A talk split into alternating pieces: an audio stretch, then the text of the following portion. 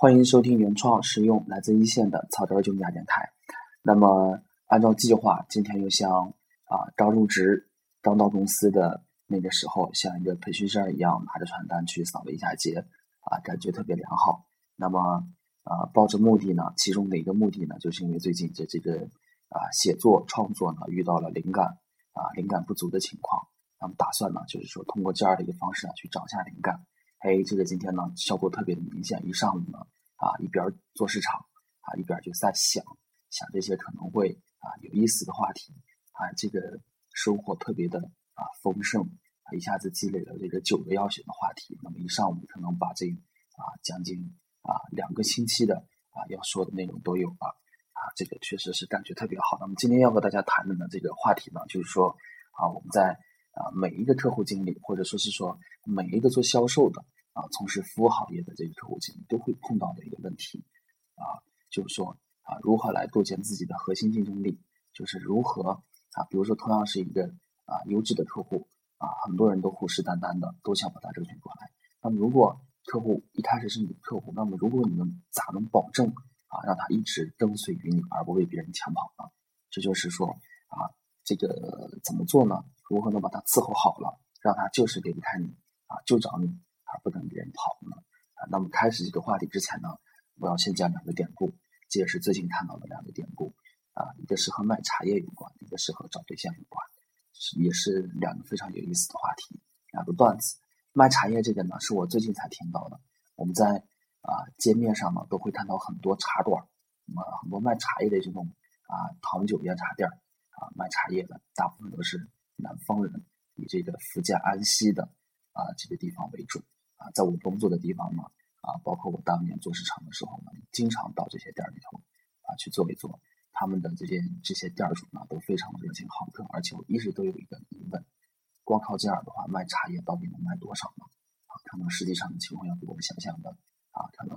啊我没有想象到会是这样。就实际上呢。啊，这个南方人还是特别会做生意。我一直对南方人的评价都特别高，以这个福建的卖茶叶的这些安溪的这些人为啊为代表。啊，其中有一个关于卖茶叶的段子，就是说，如果你到他那儿去买茶叶的话，他不会像我们北方人去做生意去给你强硬的去推销，说，哎，这个好，哎，那个不好，你一定要试试这个好的，虽然贵一些。他们不会，他们每次，哎，你来需要买什么茶叶，我就给你推荐什么档次的。然后在你每次过来买的时候呢。我都要赠上一点儿，就比你买的那个档次的茶叶稍微好一些的茶叶，免费送给你。然后你回家自己品尝一下，你一品尝就会发现，哎啊，他送我这个啊品质好一些的茶叶确实不错，而且还啊也贵贵那么一点儿。然后呢，你下次去买的时候呢，就会买到客户那买那个稍微贵一些的茶叶。那么啊，时间长了以后呢，这个卖茶叶的还会再送你一点，比你第二次。啊，看到的那茶叶还好一点的茶叶，就这样一步一步、一步一步的，你心甘情愿的去买它那些高价的茶叶。啊，这个高价呢，并不是一个贬义词，就是说通过这样的一个方式呢，啊，通过让他把这个啊好一些的茶叶呢啊销售出去，把你的一个口味给掌握住，那么就是通过这样的一个的一个方式。南方人啊做生意，对南方人来说确实是天赋。那么作为一个北方人来说呢，我们做生意是后天的，对于他们来说呢，就像吃饭喝水一样，啊，可能是一种从小的文化学文化氛围的渲呃渲染啊熏陶，让他们就是在这方面就是真是一种天赋啊。这个我确实以后有机会的话来讲讲我跟这个南方客户之间是啊有过怎样的交道，有了我怎样的感想。这个是一个故事。那第二个故事呢，是网上流传的一个段子，就是说啊。找对象，就是说，如果你觉得一个非常优秀的女朋友去到手了，那么你是个啊，除了要和她处关系以外，你还得防着别人去挖墙根、挖墙脚。那么你的办法是什么呢？网上就有一个这样类似于调侃的段子，说你一定要特别宠你女朋友，非常宠她啊，非常让她任性，直到把她宠的脾气特别坏，让别的别让别人都受不了她了，那么她一定就是你的了。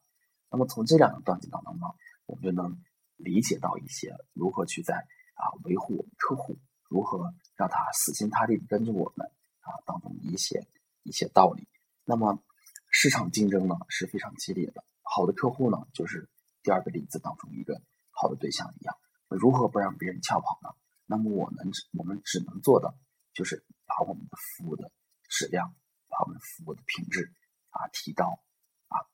做的特别好啊，比这个同业做的都要好，让这个客户都受不了啊，就太好了。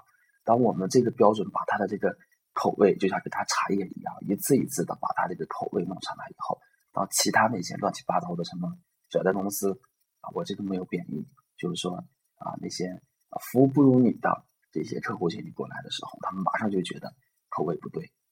一品尝一聊天就觉得哎这个不行，我不喜欢。然后他们一过来啊一追你这客户的时候，那个客户就觉得哎不行，让让你这个客户经理都觉得难以伺候。你就要就这样宠宠着他，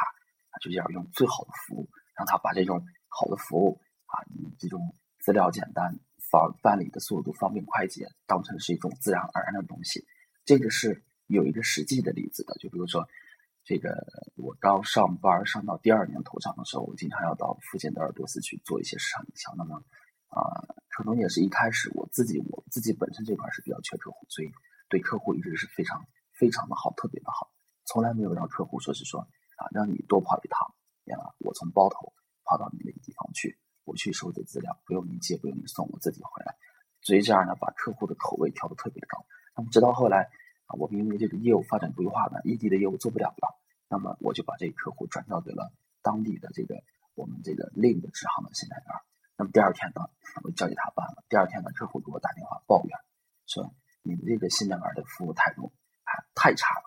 我说太差了，是怎么个差法？然后他就给我解释了一下。我一听，啊，可能是我以前把他伺候的太好了，我就跟这个人说：“哎，我说张哥呀，不是他服务态度太差了，他很正常，是一种完全正常的服务态度，而是我给你的服务态度太好了。”客户家一听呢，啊，我从他的这个言语当中感思，感受到一丝啊，一丝一丝后悔，一丝后悔。可能当时我对他服务这么好的时候，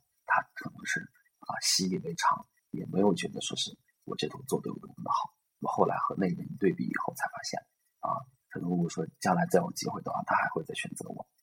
还会再选择我。那么我今天我想说的这个道理就是这样：通过你一个高品质的服务，来把你的这个竞争的门槛把它抬高了，让别人就是说刀枪不入，让别人就是说受不了，让别人把握不住。那么具体到说我们这个客户经理这头呢，如何去把这个服务做好呢？啊，其实如果说做过这个啊，有这个信贷方面经验的话，啊，都知道怎么做。其实就是两大方面，一个是硬的方面，硬的方面呢，就是我们公司既有的规定，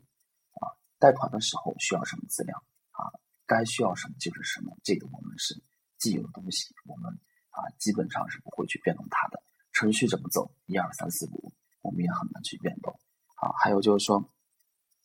就是说我们只能大部分只能是从这个软的方面。从我们服务的态度上，从我们的这个啊热情程度上，从我们服务这个效率上，从我们这个啊服务的专业身上、专业性上，我们下功夫。可能大家觉得这些都是一些虚无缥缈的东西啊，但是我啊在我多年的从业经验当中呢，这是一个非常重要的东西。我们的现在所有说大部分银行的产品基本上都是一样的，包括这个信贷产品，但是为什么这个啊就天差地别呢？为什么情况就天差地别嘛？而且这金融产品是非常好复制的。我甚至就是说，啊，另一家银行出了一种新产品，一点都不深奥。我把你的传单拿过来，我们就直接复制了。大不了就是说，我们在这个啊中后台啊前中后台流程的啊衔接的熟练度上，可能要出一丝丝啊，你可能需要一个磨合的过程。但实际上呢，啊，复制的你这个大部分是啊非常简单的。所以就是说。到底是哪部分出了问题呢？就是说，就是信贷员负责具体操作，信贷员服务能力上啊有千差万别，服务的热情上、热情程度上、专业程度上，你的言辞表达上，那么有的信贷员一说话就感觉能撞堵撞到八堵墙，就觉得在和